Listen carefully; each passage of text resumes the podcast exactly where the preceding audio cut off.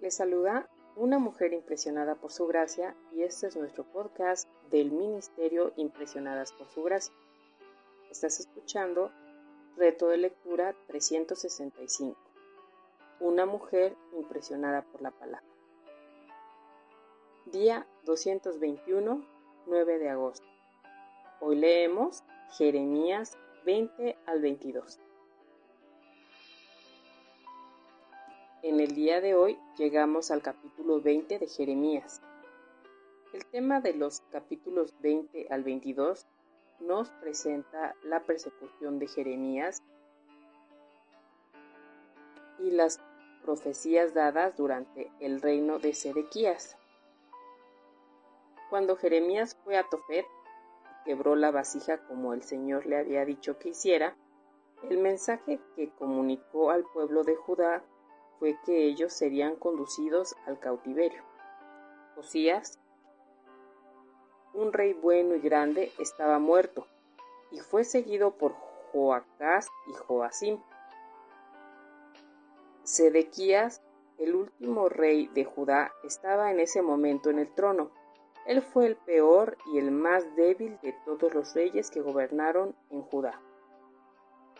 Fue durante su reinado que el cautiverio en Babilonia, profetizado por Jeremías, tendría lugar. Ahora veremos que se llevó a cabo un cambio en la vida y ministerio de Jeremías.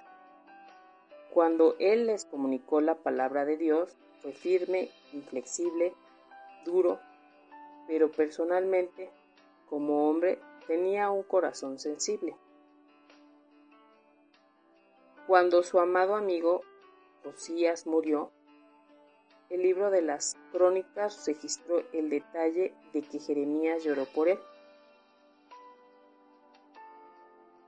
Los tres malos reyes que siguieron a Joasías rechazaron el ministerio de Jeremías de una forma definitiva. Le dejaron a un lado y su mensaje fue absolutamente ignorado aunque el profeta no fue perseguido a nivel personal. Al llegar al capítulo 20 encontraremos a Jeremías personal y físicamente perseguido por primera vez. No hay un mensaje más duro y severo que el que Jeremías presentó aquí en los capítulos 21 y 22. Llegamos así a Jeremías 21, Leamos entonces los versículos 1 y 2 de este capítulo 21. Palabra del Señor que vino a Jeremías cuando el rey Sedequías envió a él a Pasur, hijo de Malaquías, y al sacerdote Sofonías, hijo de Masías, para que le dijeran, consulta ahora acerca de nosotros a Jehová, porque Nabucodonosor, rey de Babilonia, hace guerra contra nosotros. Quizá el Señor haga con nosotros según todas sus maravillas, y aquel se aleje de nosotros. Fue interesante que cuando este rey se metió en verdaderos problemas, se dirigió al hombre que él sabía que estaba anunciando la palabra de Dios. El rey envió a Pasur y a su grupo y no recurrió a la ayuda de la religión organizada. Es que cuando uno se encuentra realmente agobiado por los problemas, nada verdaderamente va a satisfacer sino la palabra de Dios. Sedequías vino pues a Jeremías, pero no recibió de él ningún consuelo. El profeta le dijo que Nabucodonosor se acercaba y destruiría la ciudad a menos que hubiera un retorno a Dios. Jeremías le dio las malas noticias directamente. Y escuchemos lo que dijo aquí en el versículo 8 del capítulo 21 de Jeremías. Y a este pueblo dirás, así ha dicho el Señor, yo pongo delante de vosotros camino de vida y camino de muerte. Y mi amada, esto es exactamente lo que Dios dice hoy en cuanto a nuestra salvación provista en el Señor Jesucristo. Dios dice que entregó a su Hijo a morir por ti y por mí para pagar el castigo de nuestros pecados. Y después Él resucitó para que pudiéramos recibir la justicia de Cristo. Si hemos de salvarnos, debemos estar en Él, unidos a Él. Tú te unes a Él en el momento en que usted deposita su confianza en el Señor Jesucristo como su Salvador. Al hacerlo, usted se convierte en un hijo de Dios y Dios dice, este es el camino que yo te ofrezco. Puedes tomarlo o dejarlo. He colocado delante camino de vida y camino de muerte, como dice este versículo. Y esta es la forma en que Dios ha puesto las cosas. Y Dios también suplica con lágrimas en sus ojos. En aquel momento las opciones para el pueblo de Judá eran quedarse en la ciudad y morir, o rendirse al rey de Babilonia y vivir. Dicen los versículos 9 y 10 de Jeremías 21, el que quede en esta ciudad morirá por la espada, el hambre o la peste. Pero el que salga y se pase a los caldeos los tienen sitiados, vivirá y su vida será por botín, porque mi rostro he puesto contra esta ciudad para mal y no para bien, dice el Señor. En manos del rey de Babilonia será entregada, y él le prenderá fuego. El rey Sedequías no siguió las instrucciones. Era una persona sin carácter ni personalidad y el peor de los reyes. En ninguna forma se volvió a Dios. Evidentemente pensó algo así. Bueno, Dios no permitió que Nabucodonosor destruyera la ciudad cuando Joaquín estaba en el trono, y él era tan malo como yo. ¿Por qué va a suceder justamente ahora? Llegamos así a un nuevo capítulo y párrafo, el capítulo 22, el juicio de Joacim. Por lo tanto, el capítulo 22 contiene lo que considero como el juicio más severo pronunciado en la palabra de Dios. Fue más severo que el juicio pronunciado por Dios sobre Caín o por el Señor Jesús sobre Judas. Fue terrible y al mismo tiempo una de las, de las profecías más notables de las Sagradas Escrituras. Antes de considerar el juicio sobre Jonías o Joaquín, encontramos primero el juicio contra su padre, Joacim. Él también fue un mal gobernante, pero durante su reino hubo prosperidad. Los ricos se hicieron más ricos y los pobres se empobrecieron más. Resulta interesante que la Biblia tenga tanto que decir sobre los pobres. Dios les prestó tanta atención, tanto en el Antiguo como en el Nuevo Testamento, que no podemos pasarlo por alto. Estas palabras iniciaron el mensaje de Dios contra Joacim. Leamos el versículo 13. Ay del que edifica su casa sin justicia y sus salas sin equidad, sirviéndose de su prójimo de balde, sin darle el salario de su trabajo. Los hombres se estaban enriqueciendo por medio de métodos incorrectos y los pobres estaban mal pagados y continúan diciendo los versículos 14 y 15 de este capítulo 22 de Jeremías. ¿Qué dice?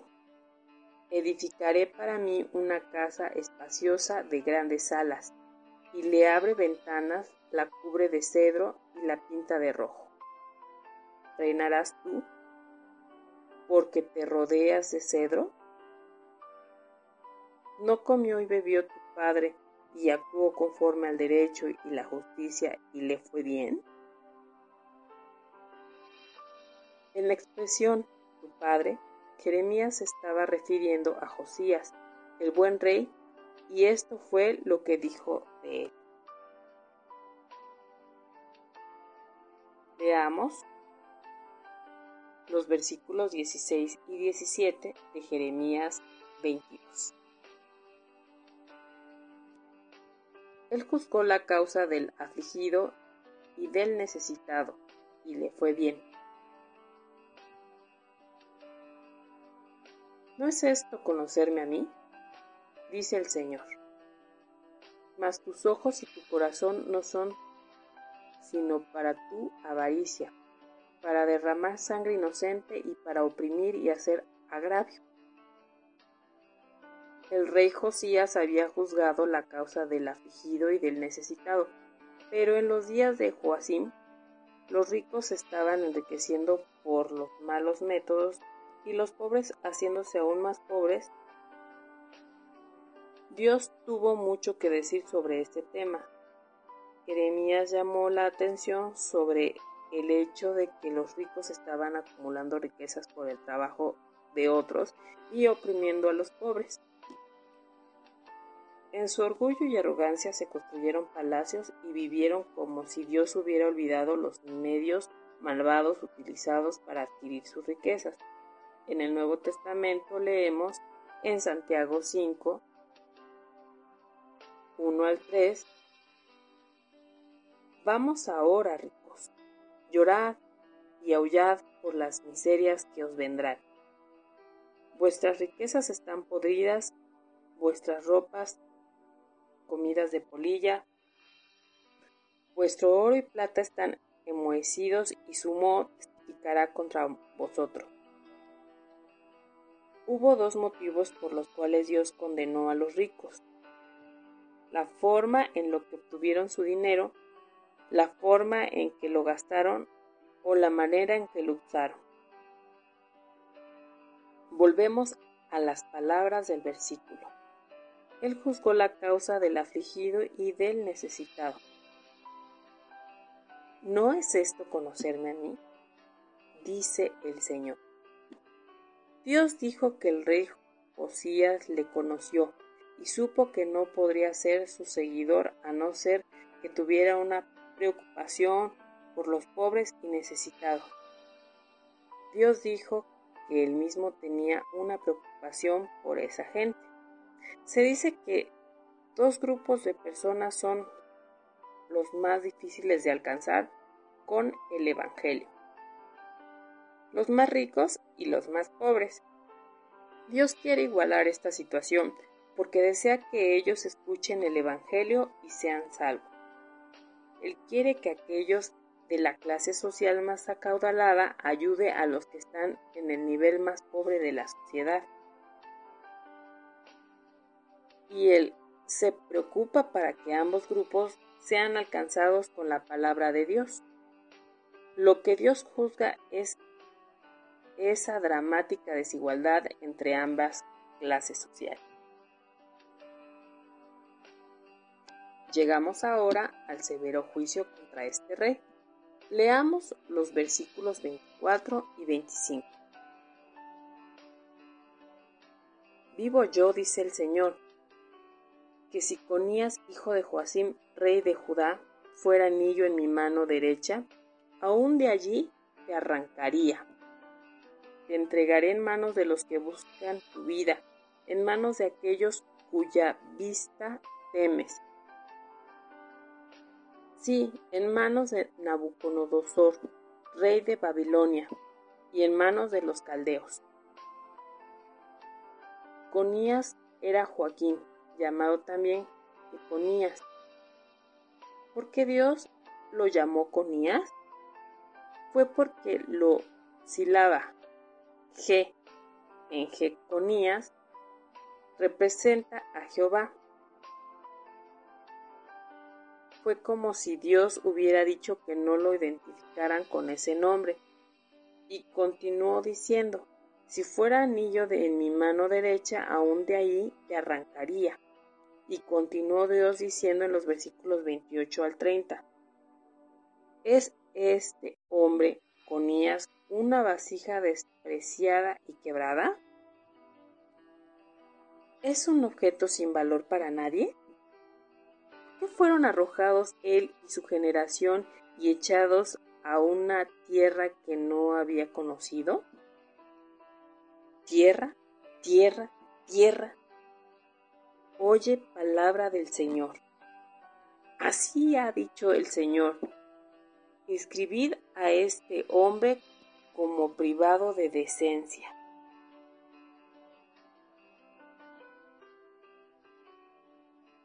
Como hombre sin éxito en todos sus días, porque ninguno de su descendencia logrará sentarse sobre el trono de David, ni reinar sobre Judá. Y luego, Dios proclamó a toda la tierra que fuera su testigo. Ningún descendiente de Conías se sentaría en el trono de David, ni gobernaría más en Judá. Fue por esta razón que José no podía haber sido el padre de Jesús. José pertenecía a la descendencia de Jeconías y Dios había dicho que ningún hijo de esa línea se sentaría en el trono de David. Significaba esto que el trono de David quedaría vacante a partir de entonces. Escuchemos a otra profecía en Jeremías 33:17 que dice, porque así dice el Señor, no faltará a David un descendiente que se siente sobre el trono de la casa de Israel. Habría alguien de la casa de David, pero no sería un descendiente de la línea de Jeconías. En Jeremías 36:30 leemos, por tanto, esto ha dicho el Señor acerca de Joacín, rey de Judá. No tendrá quien se siente sobre el trono de David, y su cuerpo será echado al calor del día y al hielo de la noche. Recordemos que Joacim era el padre de Jeconías. Dios cortó esa línea de descendencia. Lo notable es que quedaron registradas dos genealogías de Jesucristo y hay un motivo para ello. La incluida en Mateo 1 conduce hasta José. Proviene de David, pasando por Salomón y Jeconías hasta José. La línea de José dio a Jesús el título legal para el trono. Pero José no era el padre de Jesús. Jesús no era descendiente de esa línea. Ahora, la segunda genealogía se encuentra en Lucas 3, 23 al 38. Esta es la genealogía de María y proviene de Salomón, sino que viene a través de otro hijo de David. Natán no había ninguna maldición ni juicio sobre esa línea. El Señor Jesucristo nació de una virgen y vino de la línea de descendencia de María. De ahí obtuvo su título de sangre al trono de David. Fue por ese motivo que Dios llamó a la tierra para que escuchara con las palabras, Tierra, tierra, tierra, oye palabra del Señor. Él quiere que la tierra sepa que esta es la forma en la que Él ha dispuesto las cosas. Los propósitos de Dios no serán frustrados. Él puede traer juicio sobre quien quiera. Sin embargo, Él pudo cumplir su promesa de que el Mesías que vendría sería un descendiente del rey de David. Gracias por escucharnos en este bello día. Nuestra oración es que Cristo viva en tu corazón por la fe y que el amor sea la raíz y fundamento de tu vida. Y que así puedas comprender cuán ancho, largo y profundo es el amor de Cristo.